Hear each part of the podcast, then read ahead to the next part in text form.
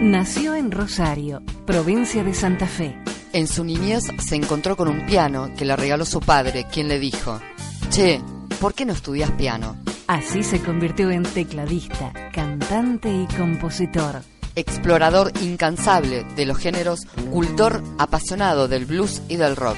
Integró la legendaria banda Los Gatos, grupo que alcanzó un éxito extraordinario con la salida del simple La Balsa, ayer no más, que vendió 300.000 copias.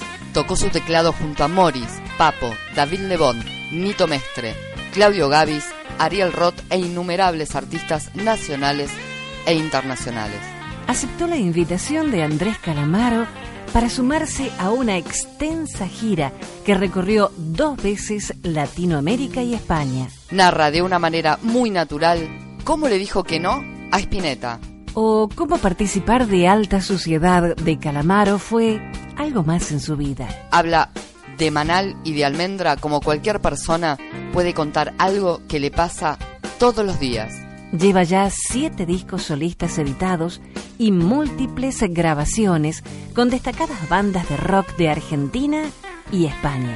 Hoy, junto a las Bluesets, le da una vuelta de tuerca gigante a lo hecho hasta el momento. Dice, estoy en uno de mis mejores momentos con la música. Hoy, en Deja Fluir con Patricia Mire, el maestro Ciro Fogliata. Todo